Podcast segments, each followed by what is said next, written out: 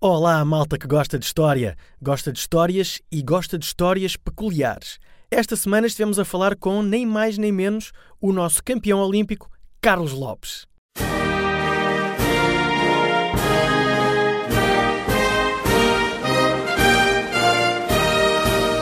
O Francisco Cruz esteve a conversar com o nosso primeiro medalhado de ouro e o campeão contou-nos como foi a preparação para a prova, qual a estratégia que usou, como foi o dia anterior e como foi o próprio dia e ainda nos contou alguns episódios peculiares. Lembram-se que o atleta foi atropelado uns dias antes de ir para Los Angeles? Sabem, por acaso, o que é que ele foi comer depois da corrida? Sabem por que razão decidiu não ficar na aldeia olímpica? Pois muito bem, é continuar a ouvir o podcast e deliciarem-se com o que o Carlos tem para nos contar. Preparem-se para quilómetros de histórias curiosas.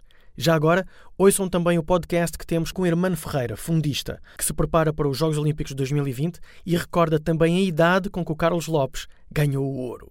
Já sabem, podem encontrar o nosso podcast no Spotify e no Google Podcast e espalhem-no pelos familiares e amigos. Aos inimigos digam que temos um podcast com o Carlos Lopes e chamem-nos a atenção que já faz 35 anos que ele ganhou a medalha de ouro. Juntos fazemos um mundo melhor.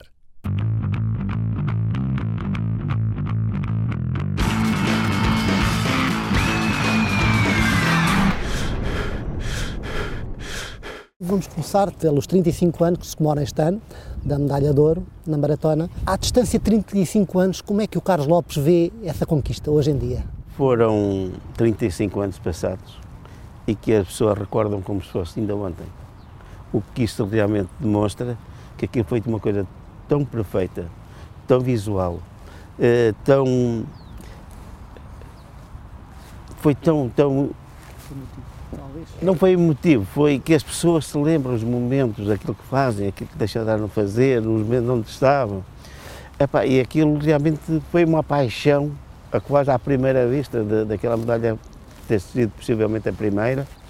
Eh, nós estávamos habituados a ganhar eh, e estar no, no pódio mais alto de, de, um, de uns Jogos Olímpicos, mas que isso, isso é para mim confortante, ver as pessoas a, a falarem com, comigo com uma emoção tremenda e que, e que me diz e que me diz muito e que me diz muito porque também era aquilo que eu também mais gostava de ter aliás eu só fui para a maratona precisamente com esse objetivo porque a minha ideia nunca foi nunca foi participar em maratonas nenhumas porque não acho que não tinha eu entendia que naquela altura e o próprio técnico, o professor Ministro Pereira, entendia que a maratona era para a gente maluca. Uh, e mais tarde eu, digo, homem tinha razão. É verdade, é isto, isto tem que ser dito assim desta forma, porque quem é que treinava para as maratonas antigamente e com uma visão de, de, de grandes resultados? Ninguém. Epá, aquilo era realmente chocante ver a gente como é que os atletas acabavam. É quase completamente desgastados, é pá, com resultados muito aquém, é pá, dos grandes, dos grandes, dos grandes palcos e dos grandes atletas.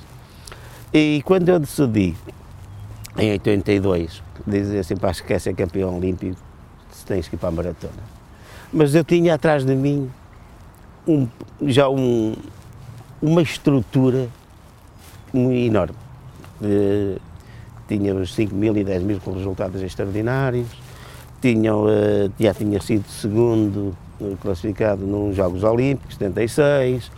Uh, eu sabia o que é que valia, sabia o que é que queria. era uma pessoa que sentia que era, tinha a capacidade de ser campeão olímpico.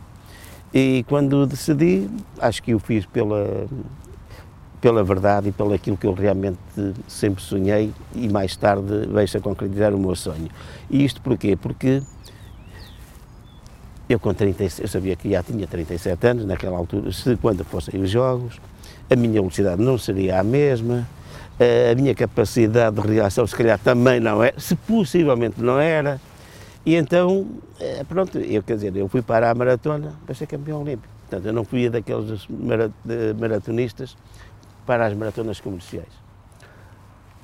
Eu reparo que na minha vida fiz oito ou nove maratonas, dizer, e só acabei três ou quatro, quer dizer, acho que foi muito curto para, para me dizerem aqui que eu fui maratonista. Pá, fui por, porque, por convicções.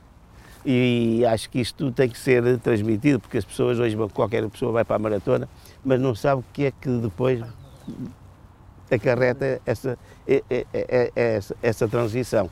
Um, por uma, não têm, não, a maior parte deles não têm condições, outros têm condições, mas não trabalham como deve ser, e esquecem que uma pessoa, para ganhar maratonas, tem que ser dos melhores atletas do mundo em 5 mil e 10 mil metros. Porque a velocidade e a resistência é que faz com que a gente faça grandes resultados. E muita gente esquece desse pormenor. Eu reparo, eu quando fui campeão olímpico, eu era só o melhor atleta do mundo em 10 mil metros. Portanto, eu tinha uma vantagem tremenda em relação a todos os outros.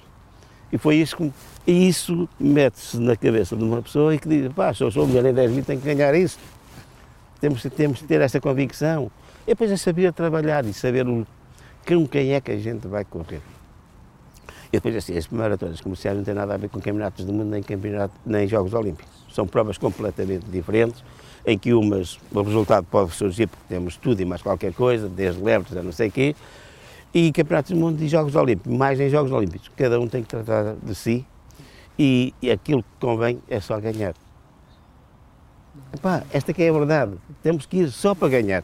Epá, o resultado é secundário. O que é importante é a medalha. O que é importante é estarmos no centro das, das atenções do mundo. Não é? Epá, é isso que faz a diferença dos atletas comerciais para aqueles que são e querem ser campeões olímpicos.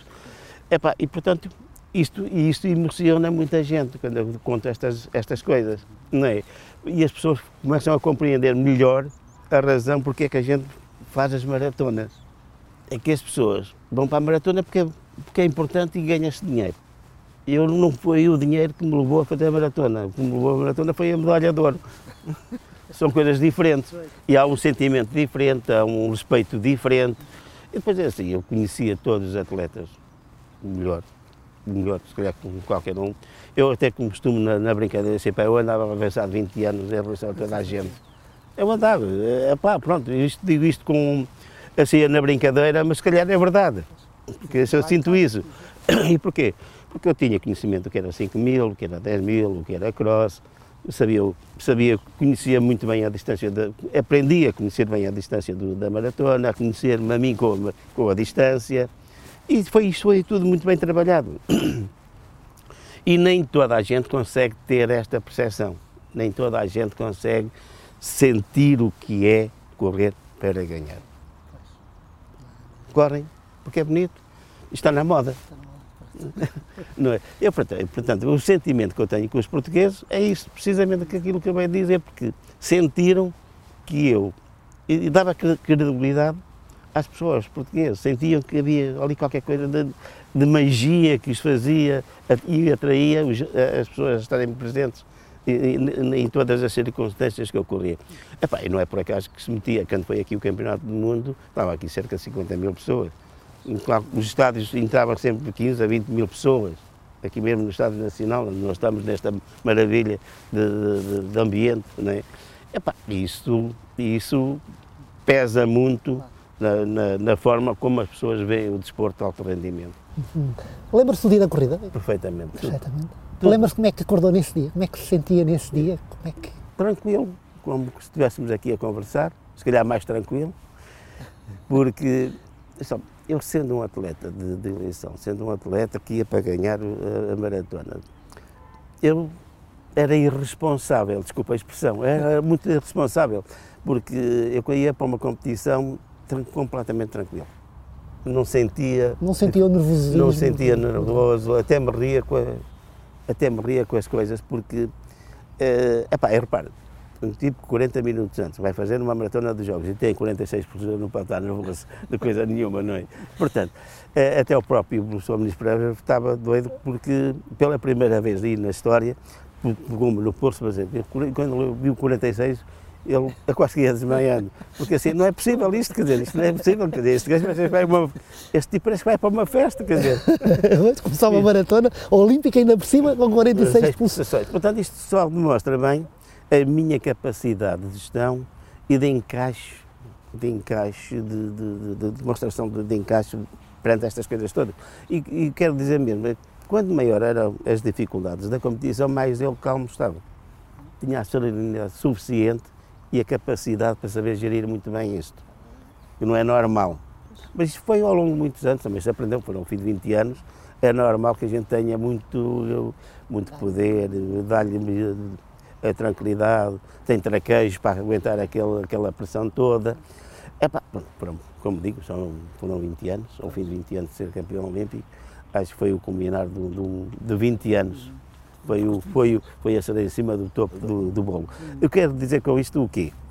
Que fui sempre trabalhado e sempre geri muito bem, ano após ano, a minha carreira.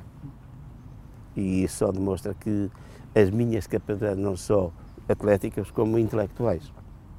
Fora, Porque, da, fora da pista, saber o... Saber estar uhum. e saber gerir, uh, ser confrontado com várias realidades, saber as ultrapassar. Epá, isto é uma gestão que tem que ser feita cada um por si, cada um por si é que tem que saber gerir essas coisas. Há todas. coisas que são inatas, são de, de pessoas, são... É? Que, e, epá, pronto, eu fui fui vocacionado para isso. Quer dizer, acho que tive a sorte de os meus pais serem, devem ter sido felizes no momento que me estavam a fazer. Confessão. portanto, eu quero dizer com isto que epá, devem ter sido muito felizes e foram felizes até o resto das suas vidas. E eu, pronto, só tenho que lhes agradecer este, este, este grande momento aquilo que, e aquilo que me deram para ser aquilo que sou hoje. Exatamente. É? E, portanto, o que é que quer dizer com isto? Que hum, o meu dia foi um dia normalíssimo. Acordei tranquilo, tomei o pequeno almoço. Uh, para ver, às tarde fui almoçar, era meio-dia e meia hora, lá no hotel onde eu estava hospedado, porque eu estava em, em, em Santa Mónica. Uh, fui fazer um passeio higiênico com a minha mulher, todo descontraído. A minha mulher não foi capaz de almoçar, super nervosa. Ela conta-me que eu dormia a noite toda tranquila, levantou-se mais que uma vez durante a noite estava tranquilo, tranquilo, tranquilo e ela já sentia em Portanto, si, o Carlos que estava no centro da, das atenções era a pessoa mais tranquila mais que tranquila do volta. mundo, mais tranquila do mundo. Telefonei depois para saber se trazia um, um, um crachá, um crachá para a minha pedir, não, zanguei-me com todas as forças que eu tinha, tratei toda a gente mal. Ainda antes da corrida? Isto por volta das duas horas. Eh, a minha mulher... E não destabilizou? É? E não destabilizou esse... É pá, isto não me conseguiu destabilizar por aí. Uh, ainda dei mil euros à minha mulher, mil euros, mil, mil dólares à minha mulher, se fosse caso de ter que comprar um bilhete automotor para poder ir assistir a minha chegada. Uh, não tinha lugar no carro, teve que ir ao meu colo até lá à pista para, para a saída da, da, da, maratona em Santa Mónica, que ficava ali a 4 km do hotel. Epá, foi tudo assim na hora da verdade, eu estava lá, tranquilo. E na partida, quando foi e o tiro, quando ainda pronto. disse adeus, olha, vai andando, que espera por mim, que eu já lá chego, já lá vou, vou lá chegar e depois falo com sempre. Tinha tudo marcado também, porque se, tem, se a minha mulher tem tido o, o convite para entrar, eu sabia qual era a posição dela, e quando faço assim, era à procura da minha mulher, não estava dizendo adeus a ninguém, para darmos uma volta ao, à pista. À pista isto não aconteceu porque ela foi para o outro lado, porque foi assim de empurrão. Ela teve que comprar o bilhete ou foi? Não, foi de empurrão e tal, passou no meio da, da, da, da malta que ia no carro e não sei o quê. Ah, pronto, pronto lá conseguiu dar a volta àquilo. E portanto o meu dia foi assim, tranquilo. Saí, acabei, estive duas horas no controle antidoping e a partir daí saí, tranquilo, fui ao McDonald's logo ali muito próximo do estádio comer qualquer coisa, estava com uma fome desde o meio-dia e meia hora até às 11 da noite, não sei comer sem comer. Sem comer coisa nenhuma. Quando lá cheguei, parou tudo, tirar fotografias, aquilo foi uma loucura. Saí dali, fui para a Nike, que era mais à frente um bocadinho, e foi até às quatro da manhã. Cheguei às quatro da manhã, ainda fui ao hotel, estava lá uma garrafinha de champanhe, coisa, foi toda.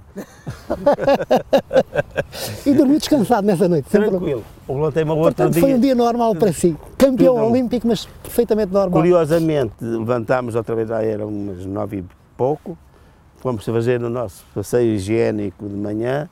Curiosamente apareceu uma senhora já com alguns 80 anos e quando olhou para mim assim, não, não é possível. Campeão olímpico, eu, yes.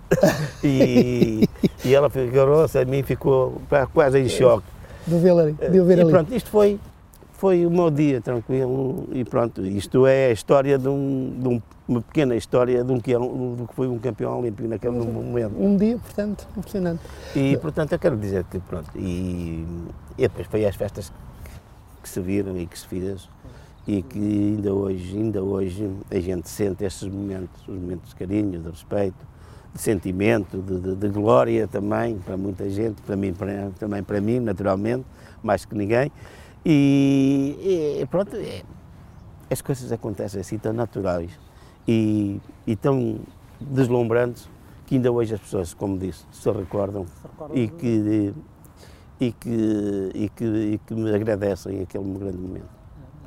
O Carlos, bom, o Carlos era conhecido, sempre foi até mesmo nos 10 mil, de, de ser um atleta mentalmente muito forte, muito e tinha outra característica também que era a questão de era uma pessoa que era conhecida, era um atleta que era conhecido por seguir muito as estratégias definidas, uh, não alterar muito e saber, portanto, definir. Não, está enganado. Não. Eu alterava muito. Eu li um bocado eu alterava, isso. Eu alterava por completo as minhas provas todas, sempre. Eu nunca corria sempre da mesma forma.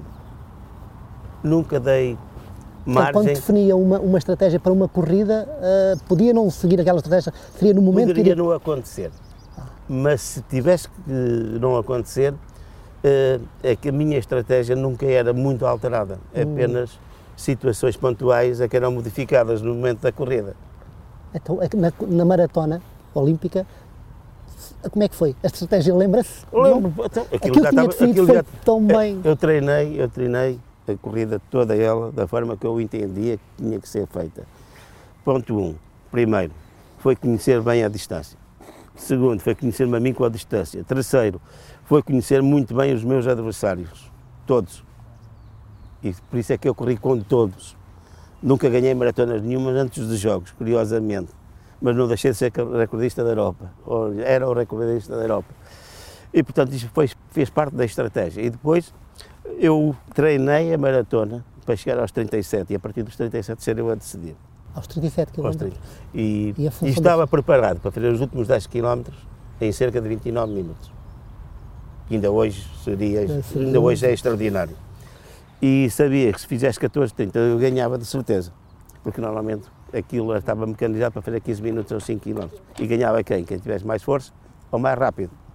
E portanto eu com 30 segundos de vantagem era nítida. E foi o que aconteceu, fiz 14,36. Porque não foi preciso andar mais.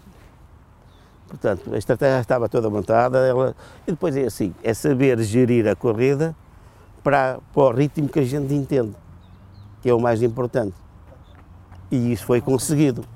De vez em quando eu ia lá para a frente, sacudir um bocadinho, quê, para pôr aquilo tudo a mexer. E claro que as pessoas, quando isso acontece, aquilo mexe e enerva os adversários.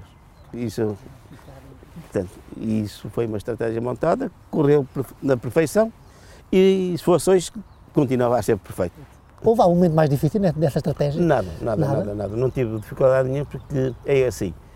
O meu peso de forma normalmente era 54 kg. Eu fui para lá com 53 sem perder força nem energias nenhumas.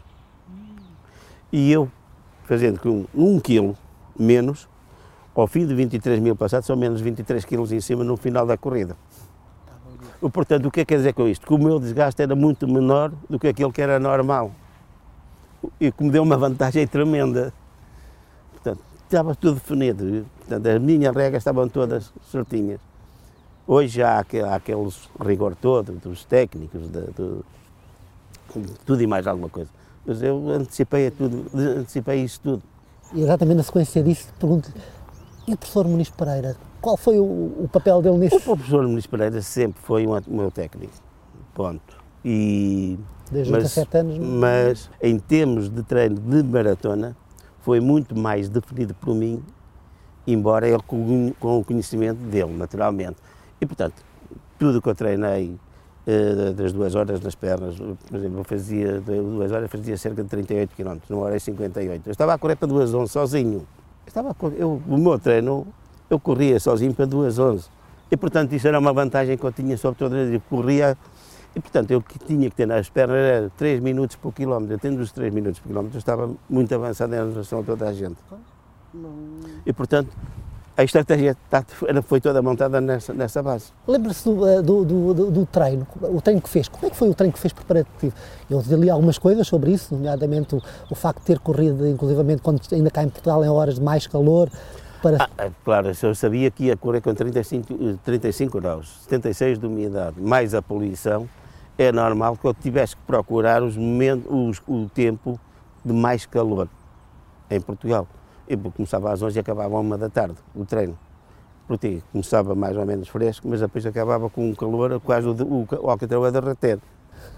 e portanto eu preparei isso tudo ao pormenor, precisamente pelo, pelo, pelo clima que ia apanhando. Outra coisa que eu tive a oportunidade de ler também foi a questão do, da aldeia olímpica, que o Carlos recusou-se terminantemente a ir para a aldeia olímpica e quis ficar no hotel porque achou que efetivamente não era. Eu, com o conhecimento que tinha de 72 e de 76, e sabendo o temperamento de nós portugueses, porque é assim, epá, 20 dias numa aldeia olímpica, a ver as mesmas caras, as mesmas pessoas, os mesmos comercios, epá, aquilo é, a gente começa a ser um bocado massacrado com aquilo.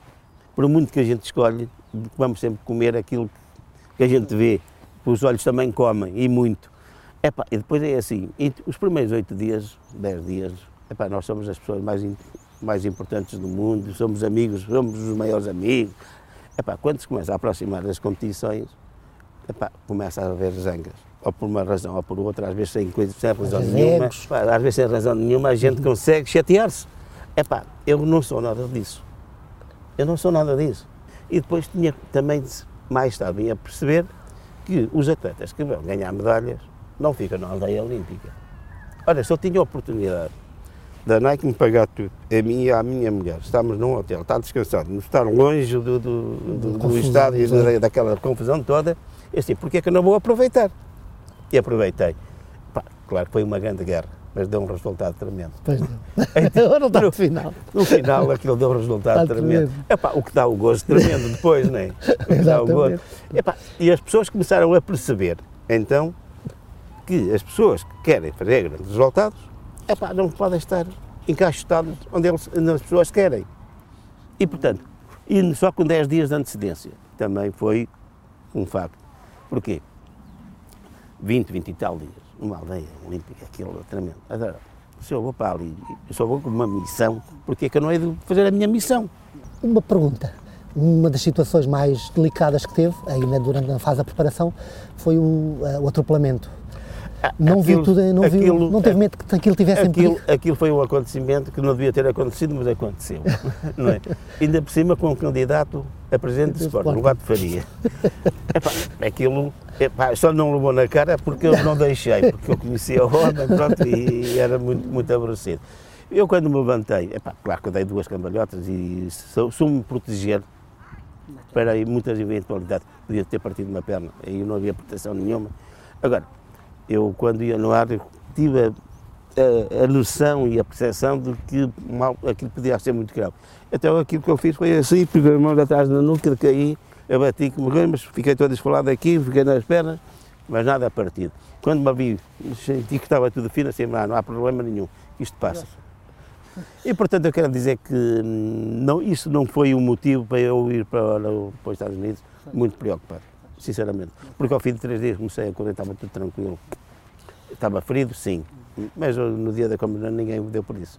Pois não, pois não. o resultado comprova, o resultado comprova. A última pergunta que eu lhe queria fazer é só o seguinte. Observado ao fim de 35 anos, tudo o que aconteceu, qual é o maior prazer que guarda, mas também qual é a maior mágoa? Epá, é assim, o maior prazer, o maior prazer foi daquilo que eu fiz ao longo da minha carreira, que acho que foi quase tudo perfeito. Mas desse dia em concreto da maratona? Ah, do dia da maratona. Aquilo, de, uh, da preparação da maratona? O momento, momento único da história, para mim, foi subir ao pódio mais alto do, dos Jogos Olímpicos. Epá, isso. Quem é que não gostava de lá estar, ah. não é? Quem é que não gosta de estar num, num local daqueles? Acho que é histórico foi histórico e que pela primeira vez eu convenci todos os portugueses que éramos tão bons ou melhores, desde que tenhamos mesmas condições de trabalho, acho que não somos, não somos diferentes de ninguém. É uma questão de convicção perseverança, coragem, determinação e o resto acontece como, como aqui, é quase naturalmente as coisas acontecem. E portanto, eu acho que. E mágoa? As mágoas, as mágoas foi não poder continuar a ter a mesma, a mesma, a mesma, o mesmo, a mesma, a mesma ação que tinha, porque a idade não perdoa, a idade não perdoa, mas também só fui muito convicto.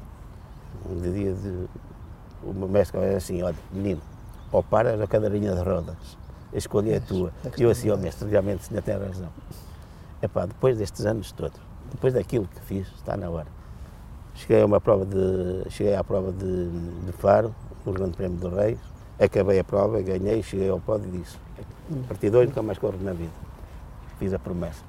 Não é uma mágoa, é um sentimento de, de, de, de, de capacidade de gestão de uma pessoa. Porque eu sempre entendi que tudo tem um princípio, tudo tem um fim. E da maratona, e concretamente de, de, de, de, Los Angeles, a maratona olímpica, tem alguma mágoa de tudo aquilo? Mágoa, depois daquilo. Ah, acho que estava a ser... A forma como foi recebida em Portugal? Forma... Ah, não, alguma, não, foi não, tudo... É pá, aqui foi tão perfeito, até cheguei a Portugal, ainda fomos para, para o nosso quintal São Bento comer um churrasco e tudo. acho que foi feliz. Agora, se houve reconhecimento depois disso tudo, acho que podiam ter feito mais qualquer coisa. Isso eu acredito que sim. O que é que falhou? O que é que falhou? Pergunto aos, no, aos, aos, aos nossos governantes de então. uh, agora, depois disso, ainda fui campeão do mundo cross, bati o recorde do mundo da maratona. Fui, fui campeão individual e coletivo da taxa dos clubes campeões europeus. Acho que foi, foi, meio, foi um ano 84, em parte 85, meio o ano de ouro para mim. E assim terminamos o nosso podcast desta semana. O meu nome é Sérgio Diamantino, o podcast foi publicado pela Márcia Malvina e a entrevista feita pelo Francisco Cruz. Agora que ficaram inspirados pelo Carlos Lopes, preparem-se para as noites natalícias e as manhãs de treino. Boas festas e vemo-nos na próxima semana. Até lá, não se esqueçam de comer quilómetros ao longo da semana.